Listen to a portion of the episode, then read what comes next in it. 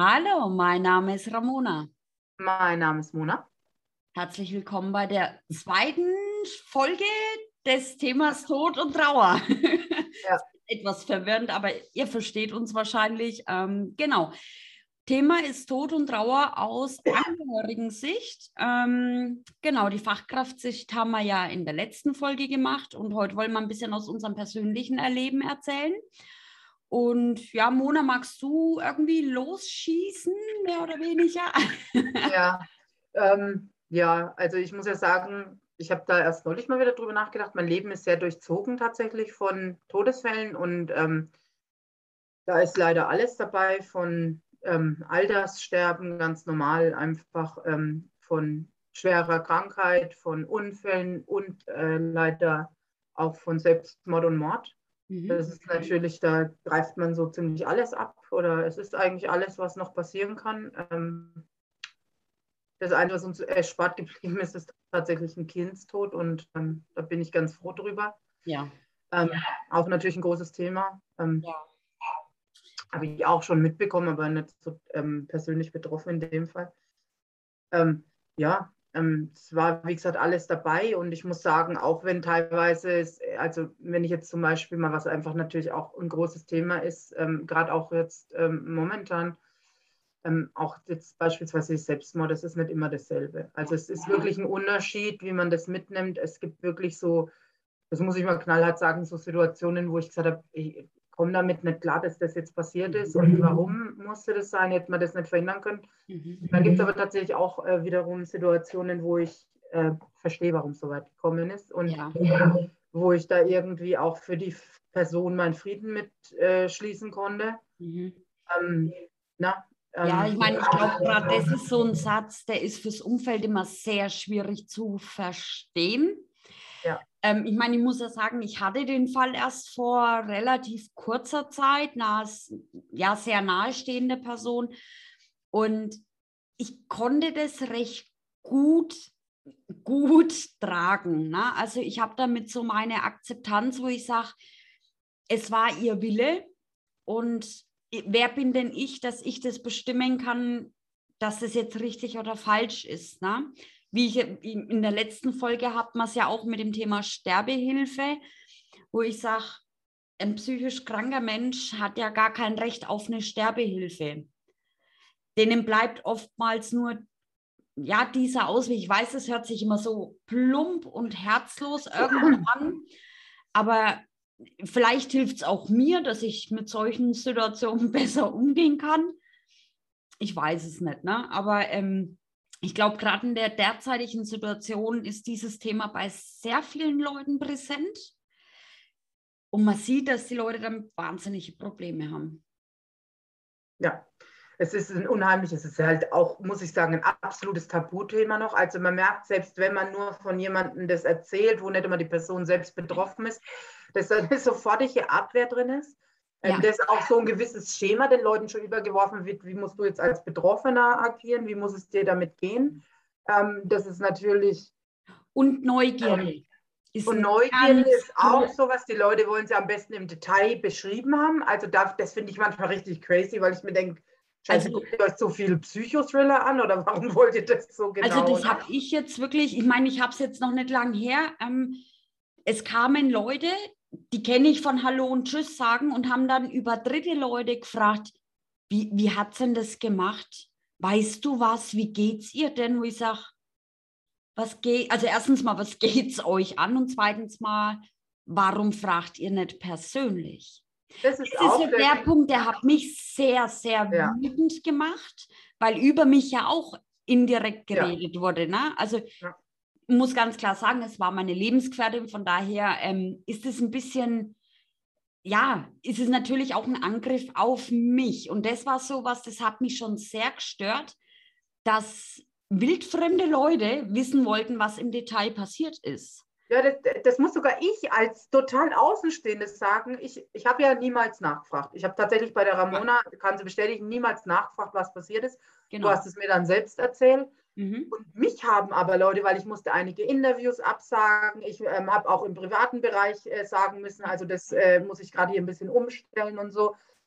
Ähm, Und jeder hat mich gefragt, was ist denn überhaupt passiert und wie, ich gesagt, weiß ich nicht. Und es fanden alle total komisch, dass ich da nicht nachgebohrt habe, weil wir halt natürlich auch miteinander hier diesen Podcast machen und befreundet ja. sind. Aber ich bin ganz klar jemand, wo sich zurückhält. Ich tue mein Beileid aussprechen. Mhm. Ich biete an, dass ich da bin. Ich glaube, wobei jeder, der mich kennt, weiß, dass ich da bin. Der muss ich es gar nicht extra anbieten. Mhm.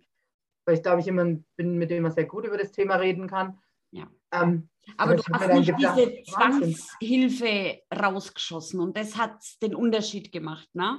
Also es ja. war auch ganz oft der Fall, dass Leute kamen und gesagt haben, ach Gott, Ramona, brauchst du was? Dir geht es bestimmt nicht gut. Da habe ich gesagt, mhm gut, dass du Bescheid weißt, wie es mir geht. Ja. Also ja. das war wirklich, ich habe jeden Tag konstant Nachrichten gekriegt. Ich meine, ich weiß das zu schätzen, natürlich, aber ja, für mich hat es einen Neugierdefaktor und einen ja. faden Beigeschmack an dem ganzen mhm. Ding. Ja. Ja, und, und es weiß jeder so besser, was los ist. Ja, und ich finde dieser Neugierfaktor, das ist sowas, ja. was mich so wütend macht. Und das ist aber auch durch die äh, eigene Erfahrung. Ähm, ich habe ja, wie gesagt, auch einen Mordfall in der Familie und das war einfach ähm, auch in der Öffentlichkeit. Ich will gar nicht so arg darauf eingehen, weil ich einfach auch Familienmitglieder ja. habe, die ähm, ähm, meine Videos gucken und weil ich ja. da auch wirklich nichts triggern will innerhalb genau. der Familie. Aber es war ein Menschenauflauf und ich habe noch nie in meinem Leben so eine Wut und mhm. abartiges mhm. Gefühl Menschen gegenüber gehabt, weil ich mir dachte, wieso in Gottes Namen will man das sehen? Ja. Wieso will man das sehen? Äh, ich, ich verstehe es nicht. Also ich wusste ganz, was heißt ganz lange, ich wusste fast eine Stunde nicht, dass es sich bei mir äh, da um ein Familienmitglied gehandelt hat. Mhm. Und nicht mal da, ich wollte nichts hören. Ich weiß, ich war im Bäcker, die haben darüber gesprochen. Jetzt im Nachhinein denke ich auch, da scheine ich irgendwas verdrängt zu haben, weil eigentlich hätte mich das schon ein bisschen aufhorchen lassen müssen, das Gespräch, was ich so äh, halbwegs mitbekommen habe. Aber mich hat es so wütend gemacht, weil du stehst als Familie da und du kannst nichts machen. Und mhm. es war natürlich bei uns nochmal der Extremfall, weil es einfach in unmittelbarer Nähe, wo gleich mehrere von uns gelebt haben, ähm, mhm. passiert ist. Ähm, wenn natürlich in derselben Straße, das ist, es ist scheiße, weil ja. du ja. guckst nonstop da drauf und du siehst die mhm. Menschen, da sind einfach hunderte von Menschen und mir wurde auch jetzt von, das, von, von dem Mord schon von jemand, ich habe einen Anruf bekommen, das hat mir im Prinzip jemand anders, der nicht einmal in der Nähe dort war, mhm. erzählt, mhm. bevor ich selber überhaupt mhm. wusste, dass ja. das passiert ist. Und dann ja. wusste ich zwar, es ist passiert, aber noch lange nicht, wem ist das passiert. Ja. Und ich äh, kann mich noch daran erinnern, dass ich immer gedacht habe, Gott, hoffentlich ist es keiner, den vom Sehen her kennt, so ein Nachbar mhm. oder sowas. Ne? Ähm, natürlich fällt dir dann schon mal alles aus dem Gesicht. Ich muss auch sagen, von allen Erfahrungen, die ich gemacht habe, war das für mich das Prägendste, weil mhm. ich habe auch ganz lange gebraucht. Das war auch das erste Mal, dass ich stationär eine Therapie gemacht habe. Ne? Mhm. Weil das, das, hatte so viele Faktoren und alleine ja. dieses, ähm, man hört es immer und man ist ja, gerade wenn man mitfühlender Mensch ist, klar, du hörst so, was passiert in einer anderen Familie, das ist ja immer mal wieder passiert. Mhm. Passiert auch täglich überall auf der Welt und du bist erstmal so Wahnsinn und du kannst es nicht fassen, aber das selbst zu erleben, dieses Gefühl zu haben, ja. Bei mir war es zum Beispiel so, ich habe nicht mal geweint, ich habe wirklich angefangen, mich zu übergeben. In dem mhm. Moment, wo ich erfahren habe, was passiert ist und wem das passiert ja. ist. Ja. Wirklich, ich habe mir die Seele aus dem Leib gekotzt. Ja. Was anderes kann ich nicht sagen, weil es für mich so crazy war, die ganze Situation. Mhm. Und auch äh, unrealistisch wahrscheinlich alles. Ja, natürlich. Und es ist, mhm. und, äh, das, und dann hatte das so ein, das, das, sind auch diese Nachwehen, die das alles hat. Und plötzlich äh, stehen da Kinder ohne Eltern. Und äh, plötzlich steht eine ganze Familie und es ist jedes Gefühl dabei von Wut und von, hätte ich es verhindern können, hätte ich das merken müssen. Mhm. Wut der Polizei gegenüber, weil vorher schon Alarm geschlagen wurde und beim Jugendamt Alarm mhm. geschlagen wurde. Aber es ist so, es wird nichts gemacht, bevor nicht wirklich was passiert, passiert ist. Passiert, ja. Ähm, das ist halt das Problem und das war wirklich so. Und ich weiß damals auch diese ganze Beerdigungssituation, das wirklich abgeriegelt war da und keiner mhm. rein durfte und das wirklich polizeilich begleitet war, mhm. weil so viele, auch Reporter, und da, das geht mal richtig ganz klar raus, weil das soll ich mir schon immer von der Seele reden. Ich habe es mhm. einmal selber zu einer Reporterin gesagt, dieses Bedrängen von, der, von den Medien, das ist so abartig. Das ist, ja. ich weiß nicht, wie ihr das mit euren Gewissen, und das muss ich hier ganz, da ist ein Podcast, ich kann sowas sagen, meine ich, mhm. wie man sowas mit so einem eigenen Gewissen vereinbaren kann.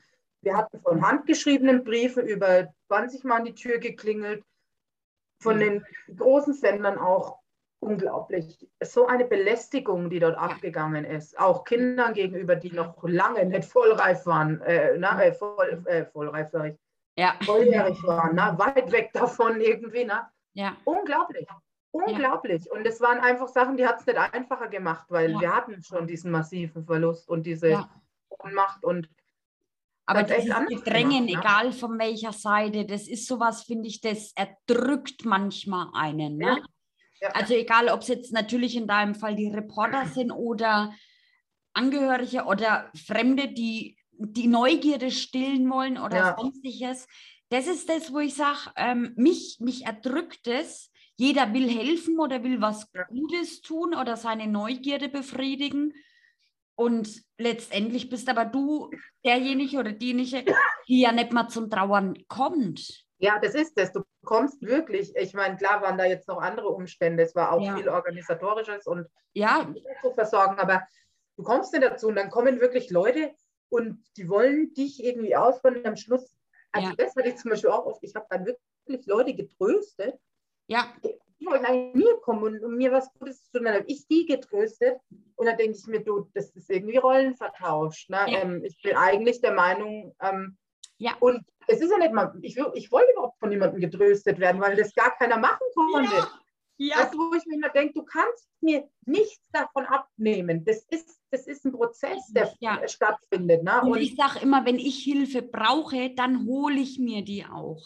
Ja, eben, dann signalisiere ich das ganz klar nach draußen und sage, äh, tut mir genau. leid, ich brauche hier gerade jemanden. Und und ich suche mir aber auch die Person aus, wo ich denke, okay, da passt auch gerade die Harmonie irgendwo. Da kann ich auch trauern. Da dürfe ich auch einfach jetzt mal lachen und muss mich dabei nicht schlecht fühlen. Ja. Weil das ist ja dann das Nächste. Wenn man trauert, hat man zu weinen. Ähm, mhm.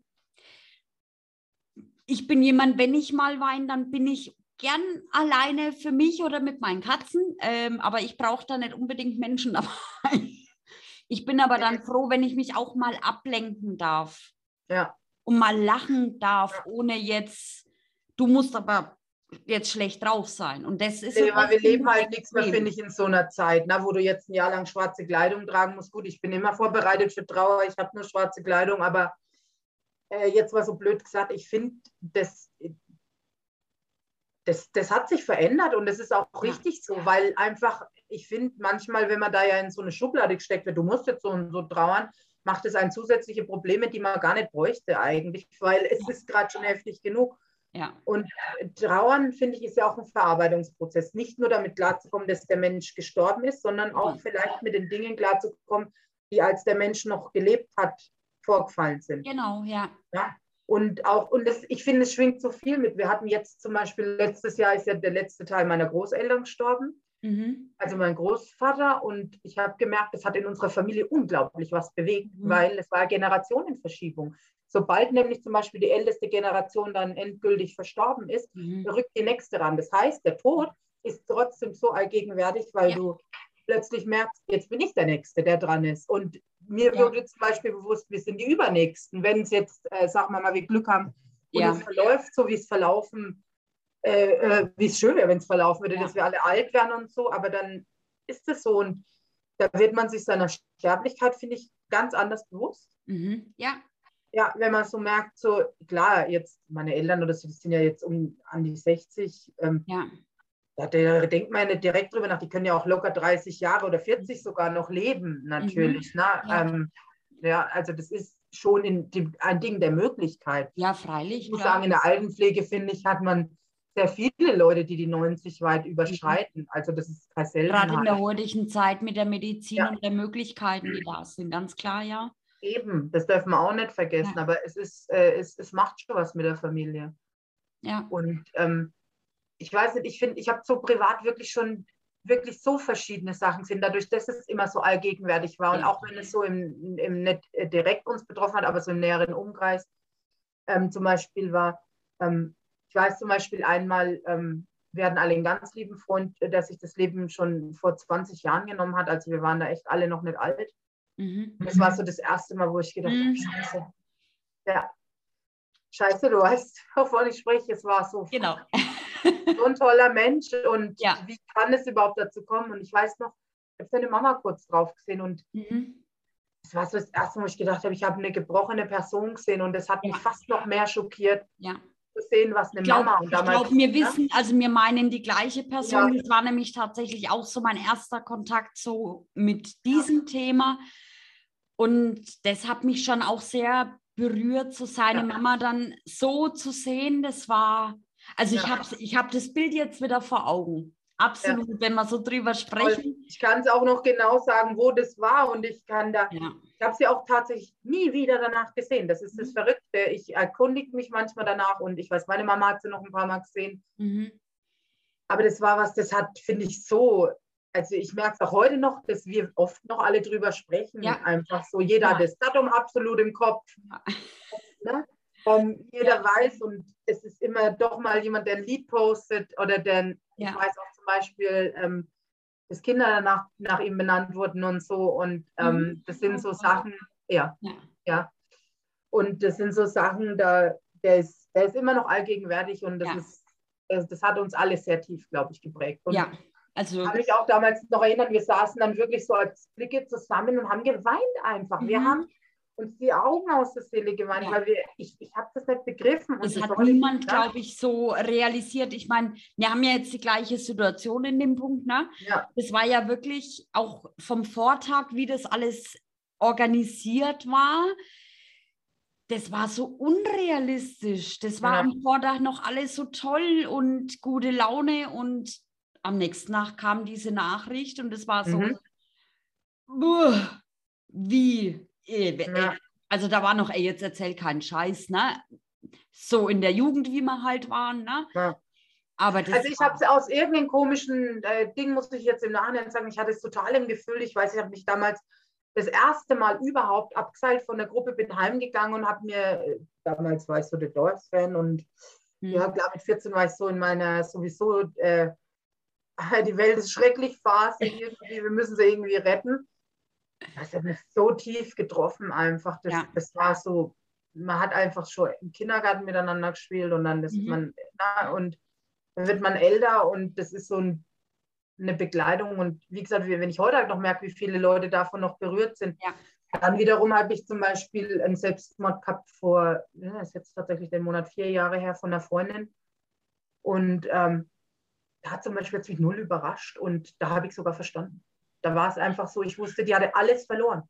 Und ich ja. wusste, da gibt es keinen Weg zurück. Ähm, sie hat alles verloren. Ja. Und dann kamen noch andere Sachen dazu, einfach auch gesundheitliche mhm. Probleme mhm. und so. Und ähm, da war ich so, ich war trotzdem nicht weniger traurig. Also das dürfen wir auch nicht sehen. Ich war nicht weniger ja. traurig, nur weniger überrascht.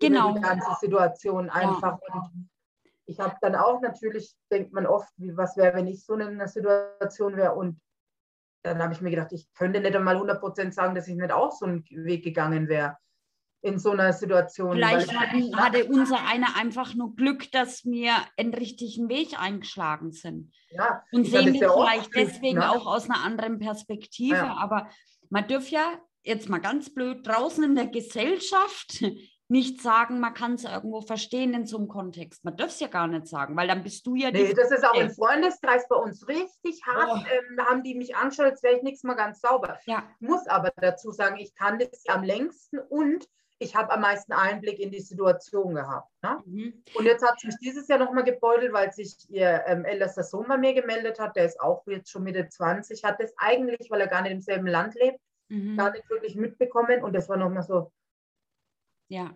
Jetzt darfst du das ihrem Sohn sagen irgendwie und äh, warum ich? Hm. Ja, so auf die Art, so warum ich, ja. aber es hat uns beiden dann doch gut getan, aber es hat schon nochmal fast mehr aufgewühlt, mich zu dem Zeitpunkt, als, als es tatsächlich passiert ist. Ja. Mhm. Weil ich so dachte, so, man, na, ja. ist nicht alles ein paar Jahre eher irgendwie passieren können, vielleicht wäre es dann heute nicht so, aber das ist auch was, diesen Gedanken hat man ab und zu. Ich bin aber tatsächlich sehr weit weg, weil ich einfach gelernt habe, was wäre, wenn, ist relativ irrelevant, weil es ist so, wie es ja, ist. Genau. Und ich hatte auch einmal noch so eine Situation, diesen Menschen habe ich überhaupt nicht wirklich gekannt, nur vom Sehen her, das war tatsächlich auf Therapie auch. Und ich wusste auch, der hat alles verloren und war eigentlich auch der Verursacher der Situation. Nicht mhm. beabsichtigt und auch nicht irgendwie jetzt unter Drogeneinfluss oder so, sondern es ist einfach ein Unfall passiert. Und da konnte ich es auch verstehen. Da konnte ich es auch verstehen, weil ich mir dachte, es ist Schuld ist ein ganz schweres Thema. Und mit ja. Schuld umzugehen, na, ähm, ist einfach heftig. Und klar hätte es mich gefreut, auch, auch bei meiner Freundin, wenn sie einen Weg gefunden hätte, da rauszukommen, genau. ähm, dass das so weit hätte kommen müssen. Mhm. Und die Umstände waren auch schrecklich, weil du plötzlich gesehen hast, gerade bei ihr, wie einsam Menschen sein können, dass das nicht mehr jemand mitbekommt sofort. Ja. Das darf man ja auch nicht vergessen. Ja. Ne? Ja. Und das passiert leider auch viel zu häufig, dass die Menschen wirklich, deswegen sage ich immer, guckt ein bisschen nach euren Nachbarn. Mhm. Ähm, ja. Da war es auch dann die Nachbarin, wo es bemerkt hat, einfach, ähm, ja. dass sie nichts mehr hört und so. Ne? Und äh, sowas. Und dann wiederum habe ich andere Situationen mitbekommen, da hat auch jemand von jetzt auf nachher alles verloren. Und wirklich ähm, auch und bei uns im Bekanntenkreis die Kinder und den Ehemann, also das heißt die komplette Familie ausgelöscht, von einer Minute auf die andere. Super verarbeitet. Mittlerweile wieder eine neue Familie, auch für mhm. andere. Und das fand ich ganz schlimm. Ganz verurteilt worden dafür, dass das ja. relativ schnell gegangen ist. Ähm, aber ja. das, finde ich eine ganz schlimme Sichtweise, weil ja. du hast überhaupt kein Recht darauf, ob jetzt jemand ein Jahr später wieder einen Partner findet, wenn er einen verliert. Ja. Ich sage immer, da bin ich ganz froh. Ich bin ganz froh, dass die Person noch hat und äh, na, äh, ja. jetzt noch mal jemanden gefunden hat. Ja, aber da ja? ist immer dieses Urteil. Jeder ist irgendwo so, hat so eine Richterfunktion. Ne? Und ja. äh, ich meine, ich muss sagen, jetzt in meiner Situation, ich schlage mich relativ gut. Natürlich habe ich auch andere Momente, um Gottes Willen. Ja. Aber es kommt dann schon, ja, Ramona, du verdrängst aber, das ist dir klar. Habe ich gesagt, schön, dass du weißt, dass ich verdränge. Das ist immer so dieses, okay, wann darf ich mhm. eigentlich wieder normal leben, offiziell, und ja. wann nicht? Also es ja. wird, werden Urteile gebildet, auch wenn jetzt ähm, jemand im Alter einfach verstorben ist, was jetzt mal nicht so dramatisch ist, sag ich mal. Jeder bildet sich ein Urteil ein und richtet, ja. okay, du hast jetzt so und so lange Zeit und dann musst du aber auch wieder arbeitsfähig sein und dann musst du aber das und das und das. Mhm. Ich sage, ja. wo ist denn in Stein gemeißelt, dass ich nach einem halben Jahr fertig bin mit der Trauer? Wer? Ja. Das ist sowas. Oder manchmal sogar eher, ne? der Gesellschaft massiv. Ja, ich habe jetzt auch erst gerade wieder eine Bekanntschaft gemacht, da war ich ganz erschrocken darüber, wie auch unser System, Rechtssystem oder Sozialsystem mhm. funktioniert, wo ja immer so drauf gepocht wird, dass wir ein soziales Land sind, mhm. wo dann auch äh, ein Verlust vom eigenen äh, Kind ist und dann musst du aber nach kürzester Zeit wieder arbeiten gehen, ja. weil dir alle Finan ja. also das Finanzielle komplett wegfällt, wo ich mir denke, Scheiße, ihr nehmt euch ganz schön was raus. Ähm, das da dir irgendwie acht Wochen gegeben werden oder so und dann schau mal, wie du jetzt zurechtkommst. Also entweder ja. hast du noch ein weiteres Problem oder du beißt dich durch. Ja, und dann kommt aber auch ganz oft, ja, hol dir halt aus, ne? professionelle ne? Hilfe. Wo ich halt sage, ja. wo denn, also jetzt mal ganz blöd, einen Therapeuten, wo kriegst du derzeit innerhalb von einem halben Jahr, lass es mal gut gehen, einen Platz? Du kommst ja teilweise nicht mal mehr auf eine Warteliste. Nee. Und ich finde zum Beispiel, es gibt natürlich, und das wissen wir alle, es gibt äh, Notfallstationen, ähm, auch egal wo du lebst, das gibt es in jeder Stadt eigentlich ja. und auch im Umkreis mehrere. Aber sind wir mal ehrlich, da findet ja keine Therapie statt, sondern das ist eine Auffang erstmal. Und genau. das ist, wir freuen, ja. dass nichts weiteres passiert. Aber wirklich, wenn man sofort anfangen könnte, damit zu äh, verarbeiten, wenn man bereit ist, sich sofort Hilfe zu holen, ist ja auch bei jedem unterschiedlich. Ja. Und ähm, im Prinzip auch der Punkt, braucht es eine stationäre Maßnahme? Oder reicht es ambulant? Wie reicht eine Trauergruppe zum Beispiel? Das ist auch ganz schlimm. Und ich ja. habe das eben jetzt auch bei dem Fall, wo ich gerade erwähnt hatte, da ist zum Beispiel die nächste Trauergruppe, wo wirklich darauf spezialisiert ist, auf den Verlust von Kindern so weit weg, dass mhm. das gar nicht tragbar ist, ja. weil es in den Alltag nicht ja. reinpasst. Oder dann nur alle 14 Tage oder alle vier Wochen ist, wo ich mir denke, ja. äh, nett gemeint, aber irgendwie äh, bringt es genau. gar nichts. Ne? Und das ist aber auch dieses, dass du, du darfst es nicht ansprechen. Und ja. es, es gibt ja sowieso, finde ich, es gibt ja, Tod im Alter ist nicht so ein großes Tabuthema, wobei mhm. ähm, da auch unterschiedliche Leute sind. Wie gesagt, ich habe das, glaube ich, auch mal in einem Interview ähm, in einem vorherigen gesagt, dass ich auch immer dachte, wenn meine Großeltern sterben, das mhm. ist, weil die für mich so wichtig waren. Und das war überhaupt nicht so. Die sind gestorben, das war für mich völlig in Ordnung. Mhm. Na, also, ja. das hört sich jetzt auch krass an, als ist. Ich war traurig, ich habe geweint und, na, aber ich, ja. ähm, bin nicht jetzt in ein Loch gefallen. Also mhm. das ist der Unterschied. Ich bin ja. jetzt nicht völlig, ich kann nicht, wie gesagt, das war in meinem Leben so allgegenwärtig ständig. Wenn ich da jedes Mal in ein Loch gefallen wäre, dann hätte ich nicht leben können dazwischen. Und das wäre sicherlich auch nicht im Sinne der Menschen, mhm. die verstorben sind. Ne? Ja. Aber ich, ich habe auch gemerkt, ich habe meine, zum Beispiel jetzt, als die Eltern, meine Eltern gestorben sind, also beim Fall habe ich es nicht so gemerkt, aber gut, Männer sind da ja auch anders. Mhm. Aber meine Mama und meine Tante habe ich es massiv angemerkt. Es war, mhm. da, wo ich dann auch schon so ein bisschen so ein Gefühl hatte, so, ich weiß, ich war dann auch mal kurz nachdem mein Opa gestorben ist, mal so da und habe gedacht, nachdem wir meine Eltern sterben, ne? Mhm. Irgendwie. Und dann, ja. ähm, dann war ich schon mal so, dann war ich einfach totunglücklich, nur mit dem Gedanke, dass meinen Eltern mal was passiert, ne? Mhm. Habe dann auch gleich gedacht, Mann, jetzt haben meine Mama und ich uns so lange nicht gut verstanden. Ich will noch einige Jahrzehnte, um mhm. das wieder aufzuholen, dass wir uns jetzt gut verstehen irgendwie. Ja. Weil ich das ja. genieße. Ne? Ja, ja. Aber du steckst halt auch nicht drin. Es ist irgendwann ist es soweit und deswegen manchmal gewähre ich mir solche Gedanken. Ja.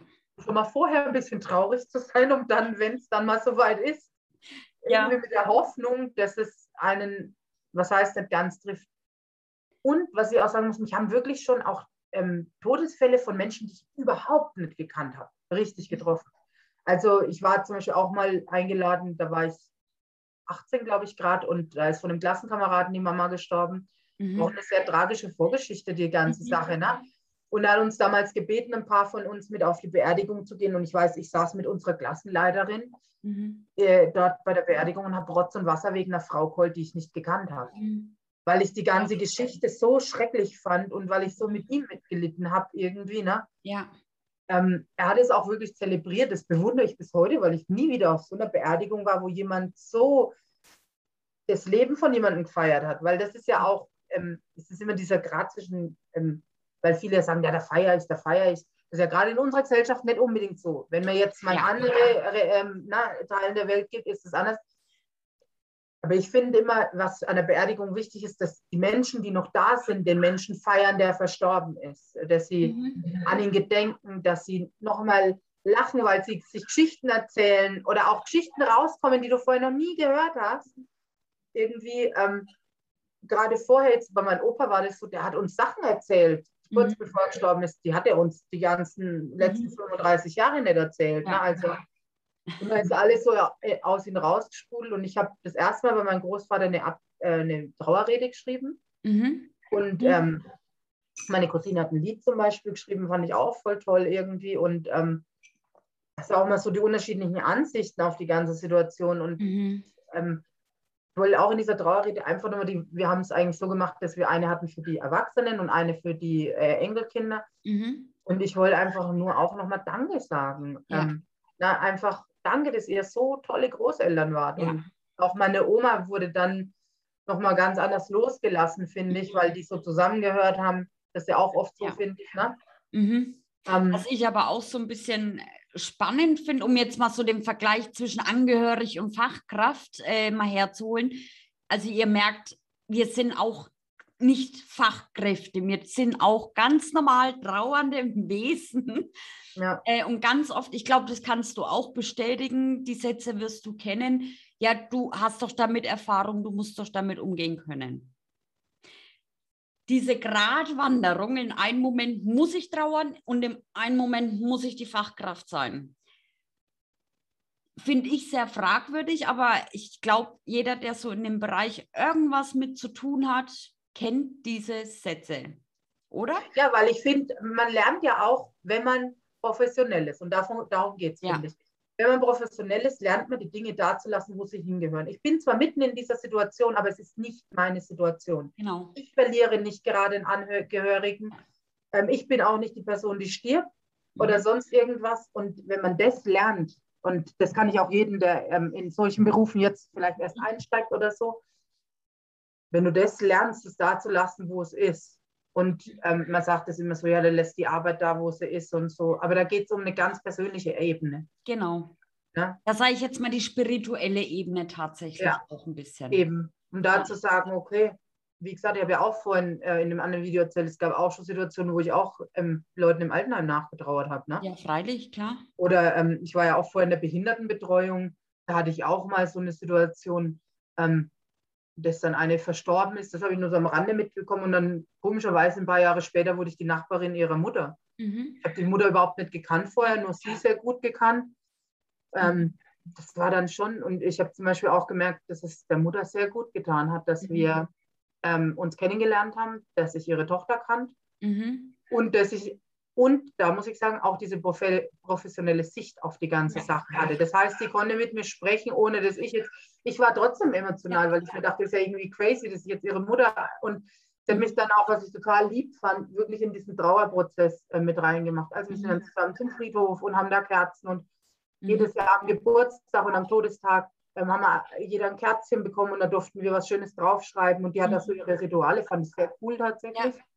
Ja. Ähm, ähm, und äh, da hat sie einen so involviert. So. Mhm. Die hat sich so jeden rangezogen und fand es richtig cool. Ich muss auch wirklich sagen, äh, ich finde immer noch Hut ab. Da war nämlich auch die Situation so, dass der Partner der Tochter mhm. ähm, circa ein Jahr später eine neue Partnerin hatte. Mhm. Und ich fand es so verrückt. Jeder hat schlecht darauf reagiert, außer die eigene Mutter von der mhm. Tochter. Die hat bis heute lädt sie die zum Essen ein, verbringt gemeinsame Feiertage mit denen. Boah, da kriegt man Gänsehaut, ja, weil das, ich finde sowas ja, so schön. Voll, ich finde, es zeigt von so viel Größe ja. von der Person, finde ich, wenn sie sowas kann. Ja. Weil sie wusste einfach, ihre Tochter würde nicht wollen, dass er, ich meine, wie egoistisch bist du, dass du willst, dass jemand dein ganzes Leben alleine bleibt. Das sagt man mal aus Spaß. Ne? Genau. Aber normalerweise will man, dass der andere, wenn man ihn liebt, egal ob das jetzt ein Familienmitglied oder ein Partner ist, will man, dass der wieder glücklich wird. Genau, ja. ja. Und das Gleiche auch, ich meine, Tiere, wo ich sage, da traue ich zum Beispiel, da habe ich meine Schwierigkeiten, meine Grenzen zu finden, muss ich ganz klar sagen. Und wenn ich jetzt sehe, auch ich habe meinen Richter mhm. gespielt, wo mein erster Hund verstorben ist, der war bei meinen Eltern. Und die haben sich zwei Monate später einen neuen Welpen geholt. Das war für mich die absolute Überforderung, ein Schlag ins Gesicht. Und ich habe nur gesagt, wie könnt ihr nur? Ich habe die so verurteilt im ersten Moment, wo ich heute sage, oh Gott, Ramona, du bist schon schrecklich. Aber ja, ich habe es denen auch mitgeteilt, habe aber gesagt, es ist euer Hund. Und ihr könnt machen, was ihr wollt. Ich persönlich könnte es aber nicht. Na, das ist so das, wo ich aber dann auch geschaut habe, gut, das ist jetzt meins. Und ich habe es mhm. gerade halt aus Versehen projiziert, habe es aber auch wieder richtig gestellt. Ja. Aber auch diese Trauer gibt es, ne? Ja, also das muss ich auch sagen. Ich hatte ja schon mal in dem Video vorher den Shannon erlebt und ich weiß, wo der, also der erste Hund, den wir hatten, da war ich glaube ich zehn oder, nee, nicht einmal neun, glaube ich, wo der eingeschläfert wurde, war dann auch schon 14 Jahre alt. Mhm es war für mich auch richtig schlimm und ich weiß, meine Mutter kam dann, ich glaube, ein Vierteljahr später und hat mir erzählt, sie hat sich in den Hund verliebt und den will sie jetzt am besten sofort holen, haben wir dann auch gemacht. Und da war ich auch erst so, hm, bin ich jetzt irgendwie nicht so cool damit? Ne? Also mhm. dafür, dass meine Mutter sich so massiv ja. freut, ähm, na, ist bei mir nicht so viel Freude da. Genau. Ja, und ähm, dann habe ich aber den doch schnell akzeptiert und dann war aber so mein Maß danach voll, weil das war dann so der perfekte Hund und mhm. äh, also ich muss auch sagen, meine Mutter habe ich, außer jetzt bei ihren eigenen Eltern, noch nie so trauern gesehen, weil meine Mutter einfach, das ist ihr Leben, ihr Hund ist ihr Leben. Ja. Für die Zeit, wir hatten jetzt jeden Hund immer grundsätzlich 14 Jahre. Das ist, finde ich, ein ganz schön großer Teil des Lebens. Ne? Mhm. Und ähm, das ist einfach Wahnsinn, was das mit einem Menschen macht. Also ich hatte, also beim Shannon habe ich damals wirklich gemerkt, meine Mama hat ihren besten Freund verloren. Mhm. Na, also auch wenn es ein Tier war und kein Mensch, es war für sie ja. der Gesprächspartner, der tägliche Begleiter, alles hat sich ja. um den Hund gedreht. Ne? Mhm. Meine Mama ist einfach auch, muss ich mal sagen, echt eine unglaublich tolle Hundebesitzerin. Mhm. Und ja. Ähm, ja, unglaublich toll. Und das war schon echt heftig. Und es hat uns alle mitgezogen. Also, ich mal danach, da gibt es, glaube ich, äh, ich weiß gar nicht, wie das Ding heißt, irgendein so Film mit einem Hund. Hm. Ähm, den kann ich nicht anschauen, da heule ich einfach von hinten. Das vorne Mali, glaube ich, heißt der oder ah. so. Mein Freund Mali. Kann ich nicht schauen, da denke ich, ich bin kurz vor einem Nervenzusammenbruch, mhm. ehrlich gesagt, weil ich wirklich durchgehend weine, wenn ich den Film ja. Äh, es, ist, ist, einfach Wahnsinn. Ähm, ja. Hier schon manchmal finde ich, dass es das Herz gewinnen kann. Wahnsinn. Also auch, ja. ich hatte es, ähm, ich meine, der Rocky damals, unser erster Hund, der wurde elfeinhalb und dann hatte ich ein Kaninchen wurde auch elfeinhalb. Und ich meine, es gibt ja mittlerweile auch Tierbestatter. Mhm. den Hund haben wir, also den Rocky haben wir damals einäschern lassen und ich habe meinen Hasen tatsächlich auch einäschern lassen. Der steht auch bei mir zu Hause. Äh, ja, das, mein Hase war mein, mein Seelenverwandter, sage ich immer. Ja. Der war halt auch wie ein Hund, ne? Ja, Aber stimmt. auch die Reaktion des Bestatters war, also heute finde ich sie einfach goldig. In dem Moment habe ich mir gedacht, okay. Ich glaube, das, also das Erste, was er gesagt hat, ein Hasen? Das habe ich zweimal immer, ja, ich meine, klar, das Gängige ist Hund, ja, Katze, Pferd, ja. größer. Ja. Ein Hasen, was gerade mal ein Kilo auf die Waage bringt, hat er gesagt, also wirklich zweimal im Jahr und das ist hochgerechnet, habe ich gesagt, ja, aber es war mein Seelenverwandter und ja. ich kann den nicht einfach irgendwo vergraben. Mhm. Das, äh, irgendwann vielleicht, aber noch nicht, noch muss er bei mir bleiben. also ja. da merke ich auch, ich kann mich immer noch nicht so ganz lösen weil das einfach so eine Verbindung ist. Da geht es mir, glaube ich, wieder einer Mama. Mhm. Ich bin mhm. halt auch ein absoluter Tierfanatiker und die Tiermama in Person. Das stimmt. Es ist ja schlimm. Ja. Aber das ja. ist, ja. Wahnsinnig. Ich fand auch diese Trauer, also auch als Tochter das mitzubekommen. Ich weiß, meine Mama hat mich damals, die war so wütend auf die Welt. Wirklich. Also ich hoffe, ich dürfte das sagen, Mama, aber die war so wütend auf die Welt. Und wenn sie dann andere Hundebesitzer gesehen hat, weil dann ist sie mit ihrem Fahrrad einfach dieselbe Strecke fahren, wie sie vorher gelaufen ist. Und dann hat sie mich echt oft angerufen und war wirklich mhm. traurig einfach. Und mehr, ich weiß noch, ich wollte dann unbedingt, habe ich auch immer Mama gesagt, wir brauchen einen neuen Hund, wir brauchen einen neuen Hund. Die Mama braucht wieder einen Hund, die braucht es mhm. einfach, spazieren zu gehen und so, ne? Ja. Hat dann aber doch schon noch ein paar Wochen gedauert, bis wir dann mal ins Tierheim sind. Und da war es dann so, den Hund konnte ich überhaupt nicht akzeptieren. Mhm. Obwohl es sogar noch meine Intention dahinter war, wir brauchen einen neuen. Mhm. Überhaupt nicht jetzt. Ähm, der, meine Mutter hatte dann den Hund auch wieder, bis er 14 war. Also der war schon ein bisschen älter, ich glaube sieben oder acht. Mhm. Und hat jetzt ja seit, äh, ich glaube, zwei, nee, drei Jahren oder so einen neuen Hund, ähm, nachdem ein anderer verstorben ist. Und der jetzt, da, da merke ich, jetzt habe ich die Trauer abgeschlossen, weil den liebe ich einfach wieder genauso. Und ich sage ja immer Spaß, es sind meine Geschwister. Ne? Also, es, also ja, ich, ich verstehe das. Ja, ich sage immer, mein Bruder kommt. Also meine Freundin lachen schon immer, wenn ich sage, mein Bruder ist da dein echter Bruder oder dein Hundebruder. Mhm. Das sind beide meine echten Brüder. Ich sage auch immer, das sind die Enkelkinder von meinen Eltern. Ja. Das ist Familie. Ja, es ist einfach Familie und ich liebe diesen Hund einfach und ja. der liebt meine Kinder und der liebt uns und ich finde es total toll. Ne? Es, ist, es gibt schon in alle Richtungen. Ja. Ich meine, wie gesagt, und ich finde auch, also manchmal habe ich mir auch so gedacht, Mann, habe ich in meinem Leben viel Tod erlebt. Ne? Also, wo ich echt manchmal dachte, Wahnsinn. Und oft auch Tod, den ich nicht begreifen konnte. Ja. Ich weiß, meine Großmutter, meine Urgroßmutter zum Beispiel ist, glaube ich, die, also ich habe noch zwei gehabt, wo ich geboren wurde, von meiner Mutter eine und von meinem Vater. Ich habe die beide recht gut gekannt. Mhm. Bin auch super mit denen klargekommen und ähm, bei der einen ging es noch, die ist, glaube ich, gestorben, wo ich zwölf war, aber die andere ist ein bisschen vorher schon gestorben, wo ich so vierte Klasse war. Und ähm, die hat noch äh, damals damals noch Jugoslawien, damals noch in Jugoslawien gelebt und ähm, war eigentlich sonst immer über den Sommer ein paar Monate da und ähm, dann ging es aber schlecht. Und ich kann überhaupt nicht begreifen, warum wir nicht zu dieser Beerdigung gehen konnten. Jetzt natürlich weiß ich auch, dass zu der Zeit Krieg war in dem mhm. Land und dass es nicht so einfach war, wie ich mir ja. das vorgestellt habe. Ne? Aber das, war, das hat mich so wütend damals auf meine Familie gemacht. Ne? Und mhm.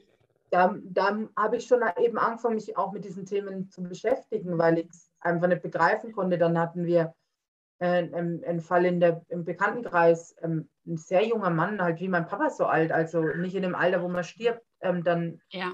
ähm, auch nach schneller, schwerer Krankheit verstorben. Ähm, wir, wir müssen, wir müssen wieder ein bisschen auf die Uhr schauen. Jetzt holen wir aber richtig oh. raus.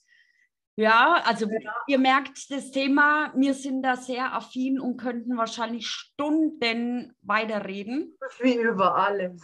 ja, vielleicht müssen wir tatsächlich mal eine separate Staffel über dieses Thema machen. Ich glaube, das wäre gar nicht so verkehrt. Das wäre super und ich finde, vielleicht sollte sich mal jemand trauen, darüber zu sprechen. Vielleicht auch. Ähm, jemand, der auch betroffen ist, einfach in irgendeiner Art und Weise? Betroffen, Fachkraft, in ja. irgendeiner Art und ja. Weise. Meldet euch gerne. Ja. Vielleicht auch Wir jemand Bestatter von euch, fände ich auch cool. Das wäre natürlich super. Mal schauen, wann wir was machen. Wir planen auch schon die nächste Staffel so ein bisschen, aber noch ist alles Open End, ne? Ja. Aber wir müssen jetzt einen Cut machen, sonst haben wir echt ein großes Problem mit dem Hochladen. Ja. genau, also wir hoffen natürlich wie immer, ihr konntet vielleicht was mitnehmen, euch hat es gefallen, je nachdem.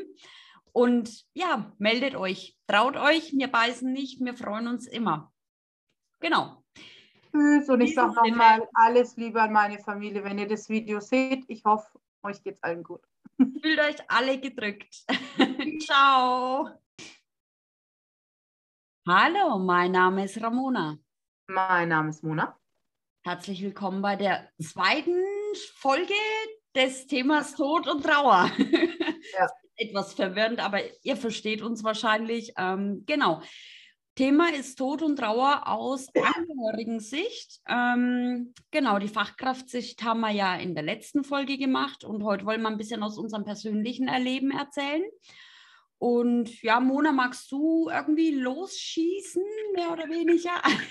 Ja, ähm, ja, also ich muss ja sagen, ich habe da erst neulich mal wieder drüber nachgedacht. Mein Leben ist sehr durchzogen tatsächlich von Todesfällen und ähm, da ist leider alles dabei von ähm, Alterssterben ganz normal, einfach ähm, von schwerer Krankheit, von Unfällen und äh, leider auch von Selbstmord und Mord.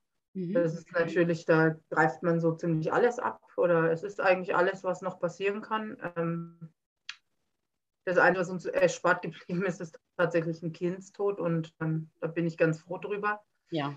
Ähm, auch natürlich ein großes Thema. Ähm, ja. Habe ich auch schon mitbekommen, aber nicht so ähm, persönlich betroffen in dem Fall.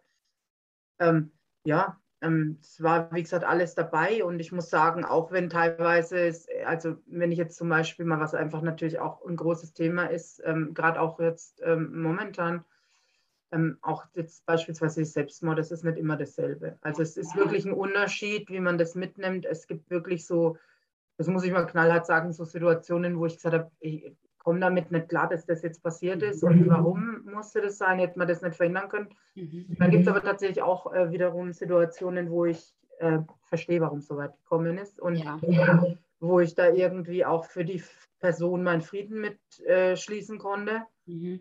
Ähm, na, ja, ähm, ich meine, ich glaube gerade, das ist so ein Satz, der ist fürs Umfeld immer sehr schwierig zu verstehen. Ja. Ähm, ich meine, ich muss ja sagen, ich hatte den Fall erst vor relativ kurzer Zeit, nah, ja, sehr nahestehende Person. Und ich konnte das recht gut, gut tragen. Ne? Also ich habe damit so meine Akzeptanz, wo ich sage, es war ihr Wille und wer bin denn ich, dass ich das bestimmen kann, dass das jetzt richtig oder falsch ist. Ne? Wie ich in der letzten Folge hat man es ja auch mit dem Thema Sterbehilfe, wo ich sage, ein psychisch kranker Mensch hat ja gar kein Recht auf eine Sterbehilfe. Denen bleibt oftmals nur ja, dieser Ausweg. Ich weiß, es hört sich immer so plump und herzlos irgendwann an, aber vielleicht hilft es auch mir, dass ich mit solchen Situationen besser umgehen kann. Ich weiß es nicht, ne? aber ähm, ich glaube, gerade in der derzeitigen Situation ist dieses Thema bei sehr vielen Leuten präsent. Und man sieht, dass die Leute damit wahnsinnige Probleme haben. Ja, es ist ein unheimliches, es ist halt auch, muss ich sagen, ein absolutes Tabuthema noch. Also man merkt, selbst wenn man nur von jemandem das erzählt, wo nicht immer die Person selbst betroffen ist, dass da eine sofortige Abwehr drin ist. Ähm, ja. Dass auch so ein gewisses Schema den Leuten schon übergeworfen wird, wie musst du jetzt als Betroffener agieren, wie muss es dir damit gehen. Ähm, das ist natürlich.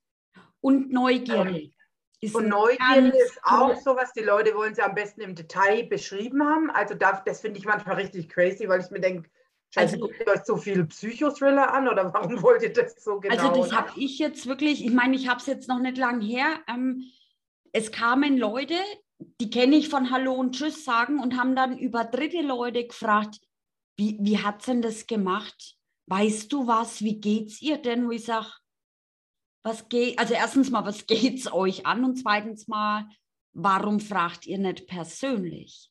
Das ist, das ist so der Punkt, der hat mich sehr, sehr ja. wütend gemacht, weil über mich ja auch indirekt geredet ja. wurde. Ne? Also ja muss ganz klar sagen, es war meine Lebensgefährtin, von daher ähm, ist es ein bisschen, ja, ist es natürlich auch ein Angriff auf mich. Und das war so was, das hat mich schon sehr gestört, dass wildfremde Leute wissen wollten, was im Detail passiert ist. Ja, das, das, muss sogar ich als total Außenstehendes sagen. Ich, ich habe ja niemals nachgefragt. Ich habe tatsächlich bei der Ramona, kann sie bestätigen, niemals nachgefragt, was passiert ist. Genau. Du hast es mir dann selbst erzählt. Mhm. Und mich haben aber Leute, weil ich musste einige Interviews absagen. Ich ähm, habe auch im privaten Bereich äh, sagen müssen, also das äh, muss ich gerade hier ein bisschen umstellen und so. Ähm, und jeder hat mich gefragt, was ist denn überhaupt passiert und wie, das weiß ich nicht. Und es fanden alle total komisch, dass ich da nicht nachgebohrt habe, weil wir halt natürlich auch miteinander hier diesen Podcast machen und befreundet ja. sind. Aber ich bin ganz klar jemand, wo sich zurückhält. Ich tue mein Beileid aussprechen. Mhm. Ich biete an, dass ich da bin. Ich glaube, wobei jeder, der mich kennt, weiß, dass ich da bin. Der muss ich es gar nicht extra anbieten. Mhm. Weil ich glaube, ich jemand bin, mit dem man sehr gut über das Thema reden kann.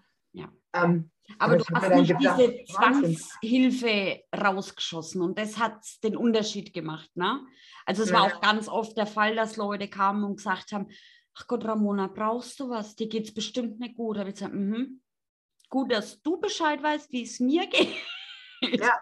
Also ja. und das war wirklich, ich habe jeden Tag konstant Nachrichten gekriegt. Ich meine, ich weiß das zu schätzen, natürlich, aber ja, für mich aber... hat es einen Neugierdefaktor und einen ja. faden Beigeschmack an dem ganzen mhm. Ding.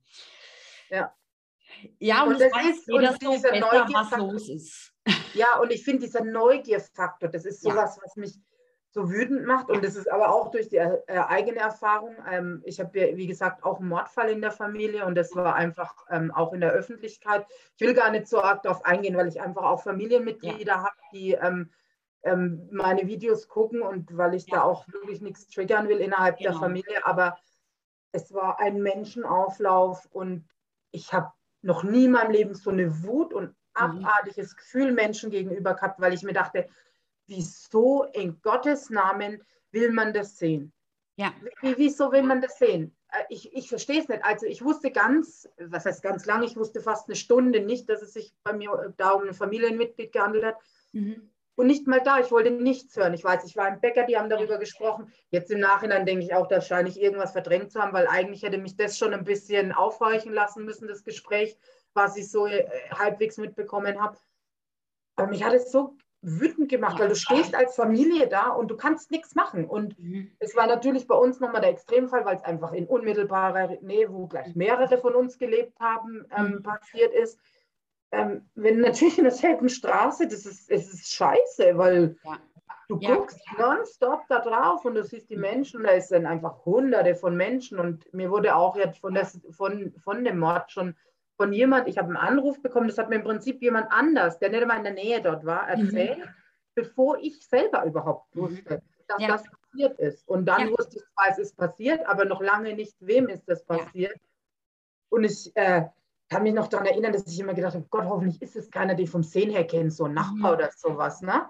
Ähm, natürlich fällt dir dann schon mal alles aus dem Gesicht. Ich muss auch sagen, von allen Erfahrungen, die ich gemacht habe, war das für mich das Prägendste, weil mhm. ich habe auch ganz lange gebraucht. Das war auch das erste Mal, dass ich stationär eine Therapie gemacht habe. Ne? Mhm. Weil das, das hatte so viele Faktoren und alleine ja. dieses, ähm, man hört es immer und man ist ja, gerade wenn man mitfühlender Mensch ist, klar, du hörst so was passiert in einer anderen Familie, das ist ja immer mal wieder passiert. Mhm. Passiert auch täglich überall auf der Welt.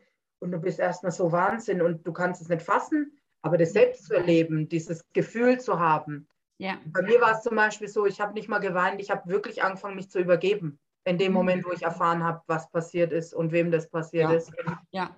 Wirklich, ich habe mir die Seele aus dem Leib gekotzt. Ja. Was anderes kann ich nicht sagen, weil es ja. so crazy war, die ganze Situation. Mhm.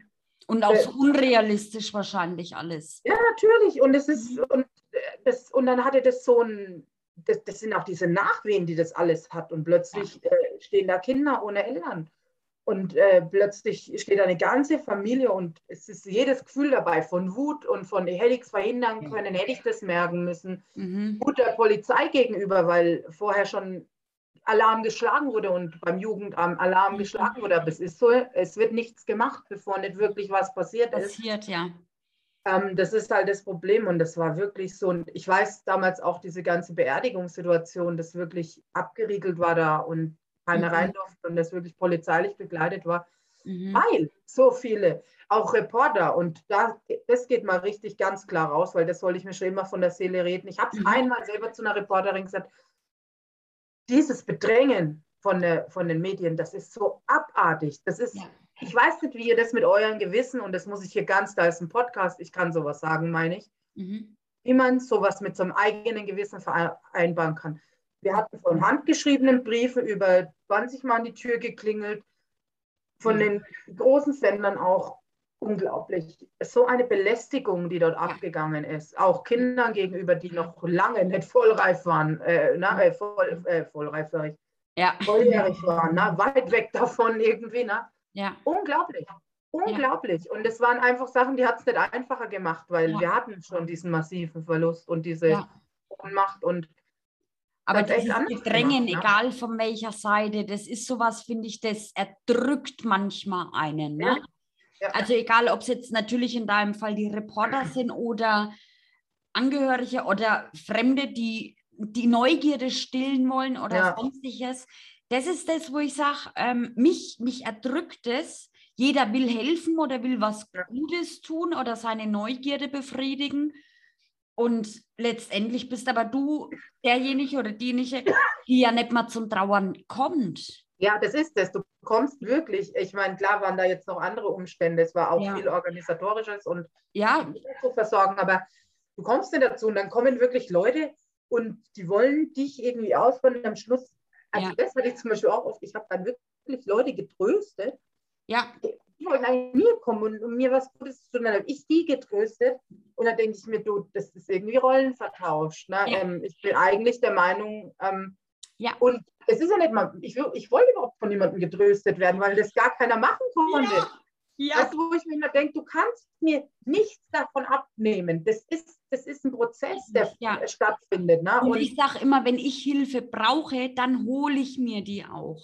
Ja, eben, dann signalisiere ich das ganz klar nach draußen und sage, äh, tut mir genau. leid, ich brauche hier gerade jemanden. Und und ich suche mir aber auch die Person aus, wo ich mir denke, okay, da passt auch gerade die Harmonie irgendwo. Da kann ich auch trauern. Da dürfe ich auch einfach jetzt mal lachen und muss mich dabei nicht schlecht fühlen. Ja. Weil das ist ja dann das Nächste. Wenn man trauert, hat man zu weinen. Ähm, mhm. Ich bin jemand, wenn ich mal weine, dann bin ich gern alleine für mich oder mit meinen Katzen. Ähm, aber ich brauche da nicht unbedingt Menschen dabei. Ich bin aber dann froh, wenn ich mich auch mal ablenken darf. Ja. Und mal lachen darf, ja. ohne jetzt, du musst aber jetzt schlecht drauf sein. Und das ist. Nee, weil wir leben halt nichts mehr, finde ich, in so einer Zeit, ne, wo du jetzt ein Jahr lang schwarze Kleidung tragen musst. Gut, ich bin immer vorbereitet für Trauer, ich habe nur schwarze Kleidung, aber äh, jetzt war so blöd gesagt, ich finde, das, das, das hat sich verändert und das ist auch richtig so, weil einfach, ich finde manchmal, wenn man da ja in so eine Schublade gesteckt wird, du musst jetzt so und so trauern, macht es ein zusätzliche Probleme, die man gar nicht bräuchte eigentlich, weil es ist gerade schon heftig genug. Ja. Und Trauern, finde ich, ist ja auch ein Verarbeitungsprozess. Nicht nur damit klarzukommen, dass der Mensch gestorben ist, sondern auch vielleicht mit den Dingen klarzukommen, die als der Mensch noch gelebt hat, vorgefallen sind. Genau, ja. ja? Und auch, und das, ich finde, es schwingt so viel mit. Wir hatten jetzt zum Beispiel, letztes Jahr ist ja der letzte Teil meiner Großeltern gestorben. Mhm. Also mein Großvater. Und ich habe gemerkt, es hat in unserer Familie unglaublich was bewegt, mhm. weil es war Generationenverschiebung. Sobald nämlich zum Beispiel die älteste Generation dann endgültig verstorben ist, mhm. rückt die nächste ran. Das heißt, der Tod ist trotzdem so allgegenwärtig, weil ja. du plötzlich merkst, jetzt bin ich der Nächste, der dran ist. Und mir ja. wurde zum Beispiel bewusst, wir sind die Übernächsten. Wenn es jetzt, äh, sagen wir mal, wir Glück haben und ja. es verläuft, so wie es verlaufen, äh, äh, wie es schön wäre, wenn es verlaufen würde, ja. dass wir alle alt werden und so, aber dann ist es so und da wird man sich seiner Sterblichkeit, finde ich, ganz anders bewusst. Mhm. Ja. Ja, wenn man so merkt, so klar, jetzt meine Eltern oder so, die sind ja jetzt um an die 60. Ähm, ja. Ja, da denkt man ja nicht direkt drüber nach. Die können ja auch locker 30 Jahre oder 40 sogar noch leben, natürlich. Mhm. Ne? Ja. Ähm, ja, also das ist schon in, die, ein Ding der Möglichkeit. Ja, freilich. Ich muss sagen, in der Altenpflege, finde ich, hat man sehr viele Leute, die die 90 weit überschreiten. Mhm. Also das ist kein Seltenheit. Gerade in der heutigen Zeit mit der Medizin ja. und der Möglichkeiten, die da sind, ganz klar, ja. Eben, das dürfen wir auch nicht vergessen, ja. aber es, ist, äh, es, es macht schon was mit der Familie. Ja. Und ähm, ich weiß nicht, ich finde, ich habe so privat wirklich schon wirklich so verschiedene Sachen sind, dadurch, dass es immer so allgegenwärtig war. Und auch wenn es so im, im nicht äh, direkt uns betroffen hat, aber so im näheren Umkreis ähm, zum Beispiel war, ähm, ich weiß zum Beispiel einmal, ähm, wir hatten alle einen ganz lieben Freund, der sich das Leben schon vor 20 Jahren genommen hat. Also wir waren da echt alle noch nicht alt. Mhm. Das war so das erste Mal, wo ich gedacht mhm. habe, scheiße. Ja, scheiße, du weißt, wovon ich spreche. Es war so, genau. so ein toller Mensch und ja. wie kann es überhaupt dazu kommen? Und ich weiß noch, ich habe seine Mama kurz drauf gesehen und mhm.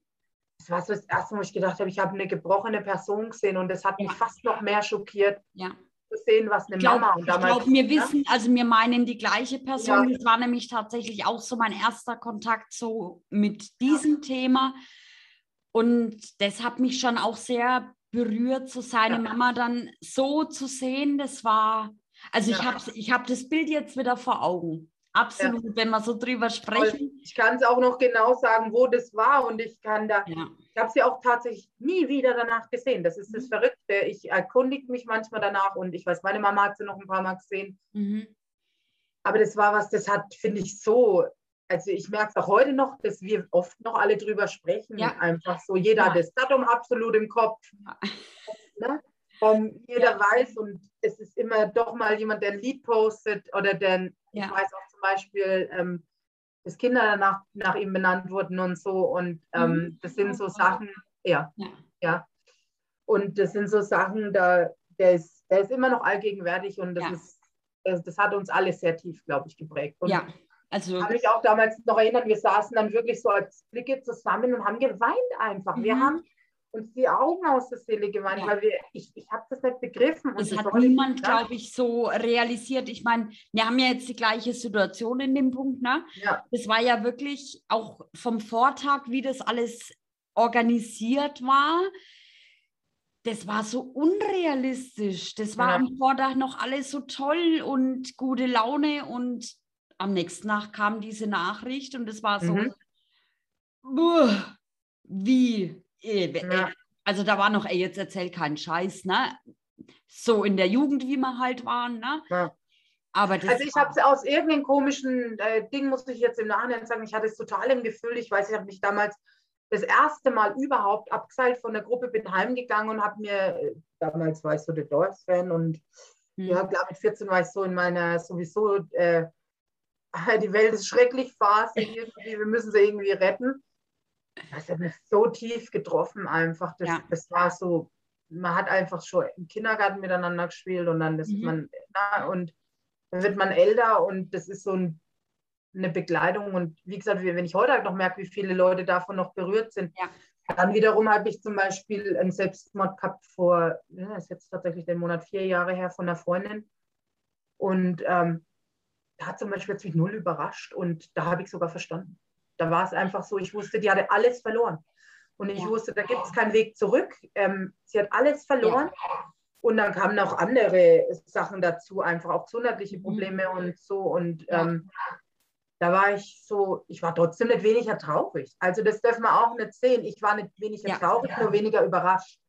Genau. Über die ganze Situation einfach. Und ich habe dann auch natürlich, denkt man oft, wie, was wäre, wenn ich so in einer Situation wäre. Und dann habe ich mir gedacht, ich könnte nicht einmal 100% sagen, dass ich nicht auch so einen Weg gegangen wäre in so einer Situation. Vielleicht hatten, hatte unser einer einfach nur Glück, dass wir einen richtigen Weg eingeschlagen sind. Ja, und sehen das vielleicht Glück, deswegen ne? auch aus einer anderen Perspektive. Ja. Aber man dürfte ja jetzt mal ganz blöd draußen in der Gesellschaft nicht sagen, man kann es irgendwo verstehen in so einem Kontext. Man darf es ja gar nicht sagen, weil dann bist du ja Nee, das ist auch im Freundeskreis bei uns richtig hart. Oh. Ähm, haben die mich angeschaut, als wäre ich nichts mal ganz sauber. Ja. Ich muss aber dazu sagen, ich kann das am längsten und ich habe am meisten Einblick in die Situation gehabt. Ne? Mhm. Und jetzt hat es mich dieses Jahr nochmal gebeutelt, weil sich ihr ähm, ältester Sohn bei mir gemeldet hat. Der ist auch jetzt schon Mitte 20, hat das eigentlich, weil er gar nicht im selben Land lebt, mhm. gar nicht wirklich mitbekommen. Und das war nochmal so, ja.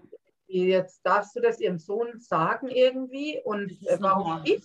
Hm. Ja, so auf die Art, so warum ich, ja. aber es hat uns beiden dann doch gut getan, aber es hat schon nochmal fast mehr aufgewühlt mich zu dem Zeitpunkt, als, als es tatsächlich passiert ist. Ja. Mhm. Weil ich so dachte, so, man, na, ja. es nicht alles ein paar Jahre eher irgendwie passieren können, vielleicht wäre es dann heute nicht so, aber das ist auch was, diesen Gedanken hat man ab und zu. Ich bin aber tatsächlich sehr weit weg, weil ich einfach gelernt habe, was wäre, wenn, ist relativ irrelevant, weil es ist so, wie es ja, ist. Genau. Und ich hatte auch einmal noch so eine Situation, diesen Menschen habe ich überhaupt nicht wirklich gekannt, nur vom Sehen her, das war tatsächlich auf Therapie auch.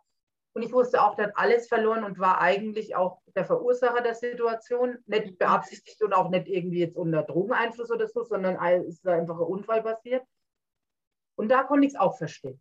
Da konnte ich es auch verstehen, weil ich mir dachte, es ist Schuld ist ein ganz schweres Thema.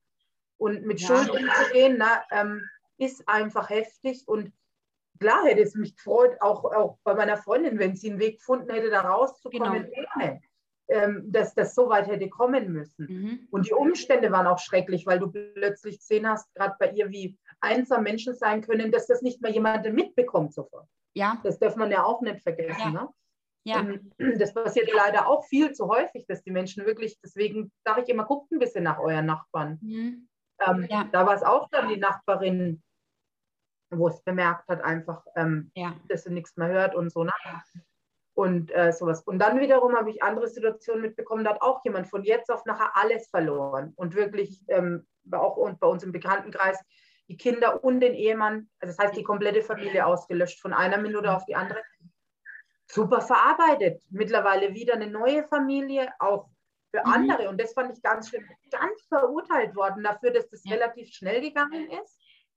Ähm, aber das, das finde ich eine ganz schlimme Sichtweise, weil ja. du hast überhaupt kein Recht darauf, ob jetzt jemand ein Jahr später wieder einen Partner findet, wenn er einen verliert. Ja. Ich sage immer, da bin ich ganz froh.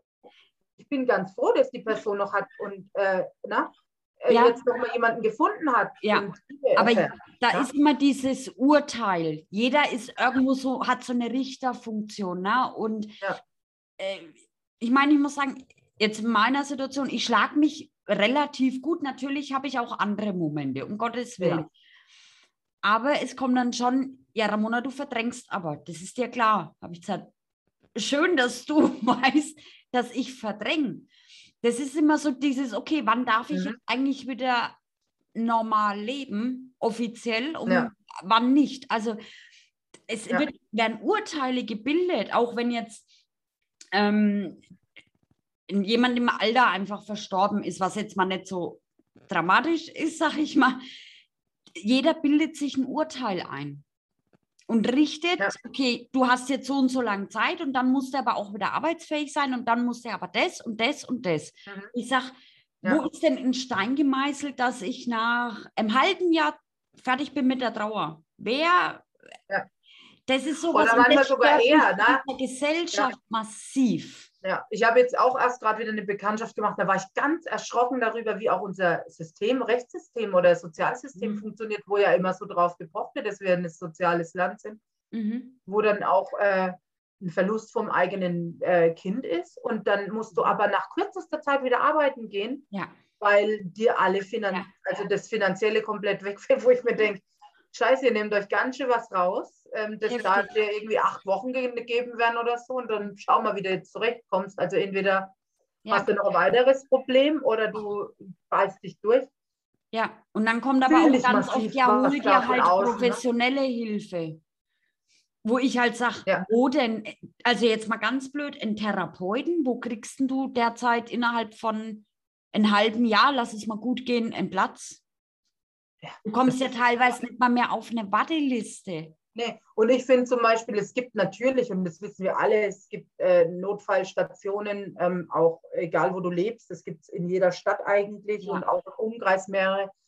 Aber sind wir mal ehrlich, da findet ja keine Therapie statt, sondern das ist eine Auffang erstmal. Und genau. das ist betreuen, ja. dass nichts weiteres passiert. Aber wirklich, wenn man sofort anfangen könnte, damit das zu verarbeiten, wenn man bereit ist, sich sofort Hilfe zu holen, ist ja auch bei jedem unterschiedlich. Ja.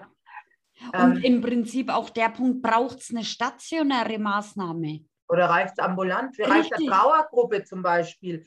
Das ist auch ganz schlimm. Und ich ja. habe das eben jetzt auch bei dem Fall, wo ich gerade erwähnt hatte, da ist zum Beispiel die nächste Trauergruppe, wo wirklich darauf spezialisiert ist, auf den Verlust von Kindern so weit weg, dass mhm. das gar nicht tragbar ist, ja. weil es in den Alltag nicht ja. reinpasst. Oder dann nur alle 14 Tage oder alle vier Wochen ist, wo ich mir denke, äh, nett gemeint, aber irgendwie äh, bringt es genau. gar nichts. Ne? Und das ist aber auch dieses, dass du, du darfst es nicht ansprechen und ja. es, es gibt ja sowieso, finde ich, es gibt ja Tod im Alter ist nicht so ein großes Tabuthema, wobei mhm. ähm, da auch unterschiedliche Leute sind. Wie gesagt, ich habe das, glaube ich, auch mal in einem Interview ähm, in einem vorherigen gesagt, dass ich auch immer dachte, wenn meine Großeltern sterben, das mhm. ist, weil die für mich so wichtig waren. Und das war überhaupt nicht so. Die sind gestorben, das war für mich völlig in Ordnung. Mhm. Na, also, ja. das hört sich jetzt auch krass an, als ist. Ich war traurig, ich habe geweint und, na, aber ich ja. ähm, bin nicht jetzt in ein Loch gefallen. Also, mhm. das ist der Unterschied. Ich bin ja. jetzt nicht völlig, ich kann nicht, wie gesagt, das war in meinem Leben so allgegenwärtig, ständig. Wenn ich da jedes Mal in ein Loch gefallen wäre, dann hätte ich nicht leben können dazwischen. Und das wäre sicherlich auch nicht im Sinne der Menschen, mhm. die verstorben sind. Ne? Ja. Aber ich, ich habe auch gemerkt, ich habe meine, zum Beispiel jetzt, als die Eltern, meine Eltern gestorben sind, also beim Fall habe ich es nicht so gemerkt, aber gut, Männer sind da ja auch anders.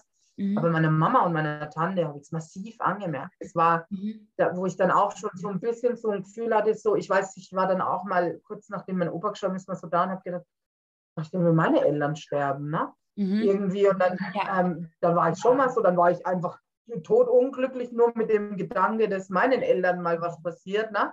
Mhm. Habe dann auch gleich gedacht, Mann, jetzt haben meine Mama und ich uns so lange nicht gut verstanden. Ich will noch einige Jahrzehnte, um mhm. das wieder aufzuholen, dass wir uns jetzt gut verstehen irgendwie. Ja. Weil ich das ja. genieße. Ne? Ja. ja. Aber du steckst halt auch nicht drin. Es ist irgendwann ist es soweit und deswegen manchmal gewähre ich mir solche Gedanken. Ja. Schon mal vorher ein bisschen traurig zu sein, um dann, wenn es dann mal soweit ist, ja. mit der Hoffnung, dass es einen, was heißt nicht ganz trifft, und was ich auch sagen muss, mich haben wirklich schon auch ähm, Todesfälle von Menschen, die ich überhaupt nicht gekannt habe, richtig getroffen. Also ich war zum Beispiel auch mal eingeladen, da war ich 18, glaube ich, gerade, und da ist von einem Klassenkameraden die Mama gestorben. Mhm. Auch eine sehr tragische Vorgeschichte, die ganze mhm. Sache. Ne? Und er hat uns damals gebeten, ein paar von uns mit auf die Beerdigung zu gehen. Und ich weiß, ich saß mit unserer Klassenleiterin mhm. äh, dort bei der Beerdigung und habe Rotz und Wasser wegen einer Frau geholt, die ich nicht gekannt habe. Mhm weil ich die ganze Geschichte so schrecklich fand und weil ich so mit ihm mitgelitten habe irgendwie. Ne? Ja. Ähm, er hat es auch wirklich zelebriert, das bewundere ich bis heute, weil ich nie wieder auf so einer Beerdigung war, wo jemand so das Leben von jemandem gefeiert hat, weil das ist ja auch, ähm, es ist immer dieser Grad zwischen, ähm, weil viele sagen, ja, der feier ich, der feier ich. Das ist ja gerade in unserer Gesellschaft nicht unbedingt so. Wenn man jetzt mal ja. andere äh, na, Teilen der Welt gibt, ist es anders. Aber ich finde immer, was an der Beerdigung wichtig ist, dass die Menschen, die noch da sind, den Menschen feiern, der verstorben ist. Dass sie mhm. an ihn gedenken, dass sie nochmal lachen, weil sie sich Geschichten erzählen oder auch Geschichten rauskommen, die du vorher noch nie gehört hast. Irgendwie, ähm, gerade vorher, jetzt bei meinem Opa war das so, der hat uns Sachen erzählt, kurz mhm. bevor er gestorben ist. Die hat er uns die ganzen letzten mhm. 35 Jahre nicht erzählt. Ne? Ja. Ne? Also und dann ist alles so äh, aus ihm rausgesprudelt. Und ich habe das erste Mal bei meinem Großvater eine, Ab äh, eine Trauerrede geschrieben. Mhm. Und ähm, meine Cousine hat ein Lied zum Beispiel geschrieben, fand ich auch voll toll irgendwie. Und ähm, das ist auch mal so die unterschiedlichen Ansichten auf die ganze Situation. Und mhm. ähm, ich wollte auch in dieser Trauerrede einfach nochmal die, wir haben es eigentlich so gemacht, dass wir eine hatten für die Erwachsenen und eine für die äh, Enkelkinder. Mhm. Und ich wollte einfach nur auch nochmal Danke sagen. Ja. Ähm, na, einfach danke, dass ihr so tolle Großeltern wart. Ja. Und auch meine Oma wurde dann nochmal ganz anders losgelassen, finde ich, weil die so zusammengehört haben. Das ist ja auch oft so, ja. finde ich. Ne? Mhm. Ähm, Was ich aber auch so ein bisschen spannend finde, um jetzt mal so den Vergleich zwischen Angehörig und Fachkraft äh, mal herzuholen. Also ihr merkt, wir sind auch nicht Fachkräfte, wir sind auch ganz normal trauernde Wesen. Ja. Äh, und ganz oft, ich glaube, das kannst du auch bestätigen, die Sätze wirst du kennen. Ja, du hast doch damit Erfahrung, du musst doch damit umgehen können. Diese Gratwanderung, in einem Moment muss ich trauern und in einem Moment muss ich die Fachkraft sein. Finde ich sehr fragwürdig, aber ich glaube, jeder, der so in dem Bereich irgendwas mit zu tun hat, kennt diese Sätze, oder? Ja, weil ich finde, man lernt ja auch, wenn man professionell ist. Und davon, darum geht es, ja. finde ich. Wenn man professionell ist, lernt man die Dinge da zu lassen, wo sie hingehören. Ich bin zwar mitten in dieser Situation, aber es ist nicht meine Situation. Genau. Ich verliere nicht gerade einen Angehörigen. Ähm, ich bin auch nicht die Person, die stirbt mhm. oder sonst irgendwas. Und wenn man das lernt, Und das kann ich auch jedem, der ähm, in solchen Berufen jetzt vielleicht erst einsteigt oder so, wenn du das lernst, es da zu lassen, wo es ist. Und ähm, man sagt es immer so, ja, der lässt die Arbeit da, wo sie ist und so. Aber da geht es um eine ganz persönliche Ebene. Genau.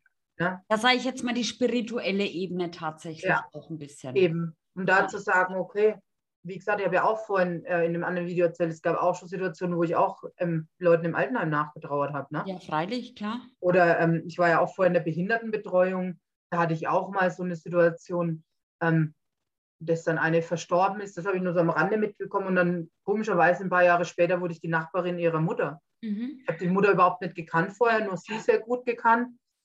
Ähm, das war dann schon, und ich habe zum Beispiel auch gemerkt, dass es der Mutter sehr gut getan hat, dass mhm. wir ähm, uns kennengelernt haben, dass ich ihre Tochter kannte mhm. und dass ich und da muss ich sagen, auch diese professionelle Sicht auf die ganze Sache hatte. Das heißt, sie konnte mit mir sprechen, ohne dass ich jetzt, ich war trotzdem emotional, weil ich mir dachte, das ist ja irgendwie crazy, dass ich jetzt ihre Mutter und sie hat mich dann auch, was ich total lieb fand, wirklich in diesen Trauerprozess äh, mit reingemacht. Also wir sind dann mhm. zusammen zum Friedhof und haben da Kerzen und mhm. jedes Jahr am Geburtstag und am Todestag ähm, haben wir jeder ein Kerzchen bekommen und da durften wir was Schönes draufschreiben und die hat mhm. da so ihre Rituale, fand ich sehr cool tatsächlich.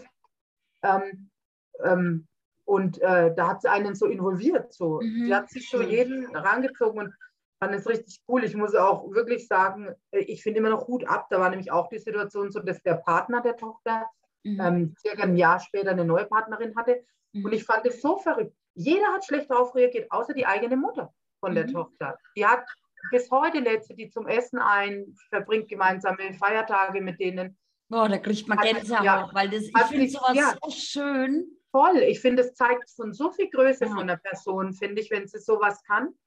Ja. Weil sie wusste einfach, ihre Tochter würde nicht wollen, dass er, ich meine, wie egoistisch bist du, dass du willst, dass jemand dein ganzes Leben alleine bleibt. Das sagt man ja. mal aus Spaß. Ne? Genau. Aber normalerweise will man, dass der andere, wenn man ihn liebt, egal ob das jetzt ein Familienmitglied oder ein Partner ist, will man, dass der wieder glücklich wird. Genau, ja. Na? Und das Gleiche auch, ich meine, Tiere, wo ich sage, da traue ich zum Beispiel, da habe ich meine Schwierigkeiten, meine Grenzen zu finden, muss ich ganz klar sagen. Und wenn ich jetzt sehe, auch ich habe meinen Richter mhm. gespielt, wo mein erster Hund verstorben ist, der war bei meinen Eltern.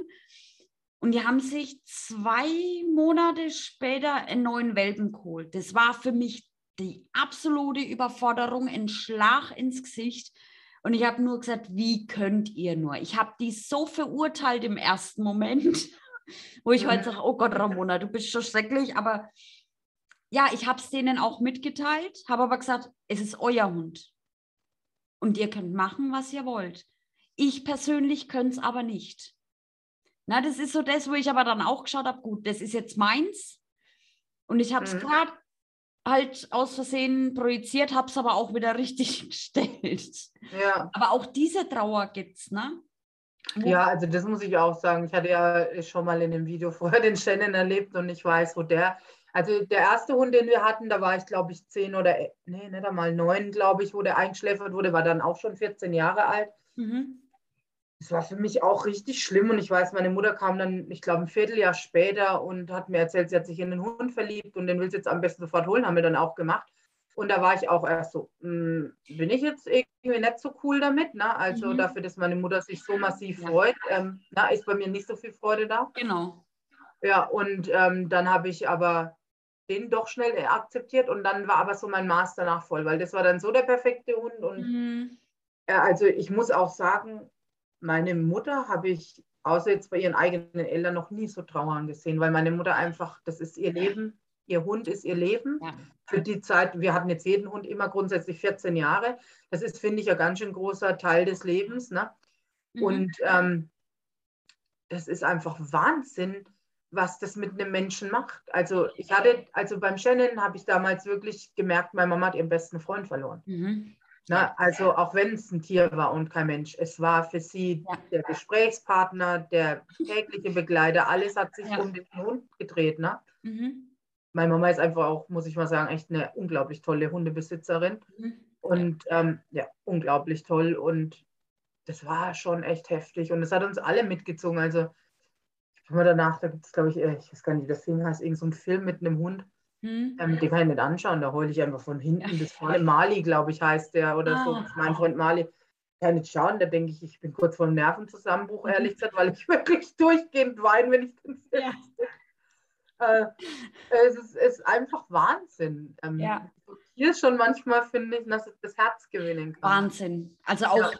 ich hatte es, ähm, ich meine, der Rocky damals, unser erster Hund, der wurde elfeinhalb und dann hatte ich ein Kaninchen, wurde auch elfeinhalb und ich meine, es gibt ja mittlerweile auch Tierbestatter.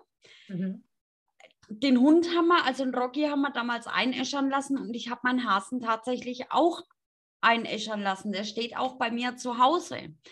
Äh, ja, das, mein Hase war mein, mein Seelenverwandter, sage ich immer. Ja. Der war halt auch wie ein Hund, ne? Ja, Aber stimmt. auch die Reaktion des Bestatters war, also heute finde ich sie einfach goldig. In dem Moment habe ich mir gedacht, okay. Ich glaube, das, also das Erste, was er gesagt hat, ein Hasen? Das habe ich zweimal immer, ja, ich meine, klar, das Gängige ist Hund, ja, Katze, Pferd ja. größer. Ja. Ein Hasen, was gerade mal ein Kilo auf die Waage bringt, hat er gesagt, also wirklich zweimal im Jahr und das ist hochgerechnet, habe ich gesagt, ja, aber es war mein Seelenverwandter und ja. ich kann den nicht einfach irgendwo vergraben. Mhm. Das, äh, irgendwann vielleicht, aber noch nicht, noch muss er bei mir bleiben. also ja. da merke ich auch, ich kann mich immer noch nicht so ganz lösen weil das einfach so eine Verbindung ist. Da geht es mir, glaube ich, wieder einer Mama. Mhm. Ich bin mhm. halt auch ein absoluter Tierfanatiker und die Tiermama in Person. Das stimmt. Es ist ja schlimm. Ja. Aber das ja. ist, ja. Wahnsinnig. Ich fand auch diese Trauer, also auch als Tochter das mitzubekommen. Ich weiß, meine Mama hat mich damals, die war so wütend auf die Welt. Wirklich. Also ich hoffe, ich dürfte das sagen, Mama, aber die war so wütend auf die Welt. Und wenn sie dann andere Hundebesitzer gesehen hat, weil dann ist sie mit ihrem Fahrrad einfach dieselbe Strecke fahren, wie sie vorher gelaufen ist. Und dann hat sie mich echt oft angerufen und war wirklich mhm. traurig einfach. Und mir, ich weiß noch, ich wollte dann unbedingt, habe ich auch immer zweimal gesagt, wir brauchen einen neuen Hund, wir brauchen einen neuen Hund. Die Mama braucht wieder einen Hund, die braucht es mhm. einfach, spazieren zu gehen und so, ne? Ja. Hat dann aber doch schon noch ein paar Wochen gedauert, bis wir dann mal ins Tierheim sind. Und da war es dann so, den Hund konnte ich überhaupt nicht akzeptieren. Mhm. Obwohl es sogar noch meine Intention dahinter war, wir brauchen neun. Mhm. Überhaupt nicht jetzt. Ähm, der, meine Mutter hatte dann den Hund auch wieder, bis er 14 war. Also der war schon ein bisschen älter, ich glaube sieben oder acht. Mhm. Und hat jetzt ja seit, äh, ich glaube, zwei, nee, drei Jahren oder so einen neuen Hund, ähm, nachdem ein anderer verstorben ist. Und der jetzt, da, da merke ich, jetzt habe ich die Trauer abgeschlossen, weil den liebe ich einfach wieder genauso. Und ich sage ja immer, Spaß habe, es sind meine Geschwister. Ne? Also, es, also ja, ich, ich verstehe das. Ja, ich sage immer, mein Bruder kommt. Also meine Freundin lachen schon immer, wenn ich sage, mein Bruder ist da dein echter Bruder oder dein Hundebruder. Mhm. Das sind beide meine echten Brüder. Ich sage auch immer, das sind die Enkelkinder von meinen Eltern. Ja. Das ist Familie. Ja, es ist einfach Familie und ich liebe diesen Hund einfach und ja. der liebt meine Kinder und der liebt uns und ich finde es total toll. Ne? Es, ist, es gibt schon in alle Richtungen. Ja. Ich meine, wie gesagt, und ich finde auch, also manchmal habe ich mir auch so gedacht, Mann, habe ich in meinem Leben viel Tod erlebt. Ne? Also, wo ich echt manchmal dachte, Wahnsinn. Und oft auch Tod, den ich nicht begreifen konnte. Ja. Ich weiß, meine Großmutter, meine Urgroßmutter zum Beispiel ist, glaube ich, die, also ich habe noch zwei gehabt, wo ich geboren wurde, von meiner Mutter eine und von meinem Vater. Ich habe die beide recht gut gekannt. Mhm. Bin auch super mit denen klargekommen und ähm, bei der einen ging es noch, die ist, glaube ich, gestorben, wo ich zwölf war, aber die andere ist ein bisschen vorher schon gestorben, wo ich so vierte Klasse war. Und ähm, die hat noch äh, damals damals noch Jugoslawien, damals noch in Jugoslawien gelebt und ähm, war eigentlich sonst immer über den Sommer ein paar Monate da und ähm, dann ging es aber schlecht. Und ich kann überhaupt nicht begreifen, warum wir nicht zu dieser Beerdigung gehen konnten. Jetzt natürlich weiß ich auch, dass zu der Zeit Krieg war in dem mhm. Land und dass es nicht so einfach war, wie ich mir ja. das vorgestellt habe. Ne? Aber das, war, das hat mich so wütend damals auf meine Familie gemacht. Ne? Und mhm. da, da habe ich schon eben angefangen, mich auch mit diesen Themen zu beschäftigen, weil ich es einfach nicht begreifen konnte. Dann hatten wir äh, einen, einen Fall in der, im Bekanntenkreis, ähm, ein sehr junger Mann, halt wie mein Papa so alt, also nicht in dem Alter, wo man stirbt, ähm, dann ja. ähm, auch nach schneller, schwerer Krankheit verstorben. Ähm, wir, wir müssen, wir müssen wieder ein bisschen auf die Uhr schauen. Jetzt holen wir aber richtig oh. raus. Ja, also ja. ihr merkt das Thema, wir sind da sehr affin und könnten wahrscheinlich Stunden weiterreden. Wie über alles. ja, vielleicht müssen wir tatsächlich mal eine separate Staffel über dieses Thema machen. Ich glaube, das wäre gar nicht so verkehrt. Das wäre super und ich finde, vielleicht sollte sich mal jemand trauen, darüber zu sprechen. Vielleicht auch ähm, jemand, der auch betroffen ist, einfach in irgendeiner Art und Weise. Betroffen, Fachkraft, in ja. irgendeiner Art und ja. Weise. Meldet euch gerne. Ja. Vielleicht auch Wir jemand Bestatter von euch, fände ich auch cool. Das wäre natürlich super. Mal schauen, ja. wann wir was machen. Wir planen auch schon die nächste Staffel so ein bisschen, aber noch ist alles Open End, ne? Ja. Aber wir müssen jetzt einen Cut machen, sonst haben wir echt ein großes Problem mit dem Hochladen. Ja. genau, also wir hoffen natürlich wie immer, ihr konntet vielleicht was mitnehmen, euch hat es gefallen, je nachdem. Und ja, meldet euch, traut euch, wir beißen nicht, wir freuen uns immer. Genau. Tschüss und ich sage nochmal alles Liebe an meine Familie, wenn ihr das Video seht. Ich hoffe, euch geht es allen gut. Fühlt euch alle gedrückt. Ciao.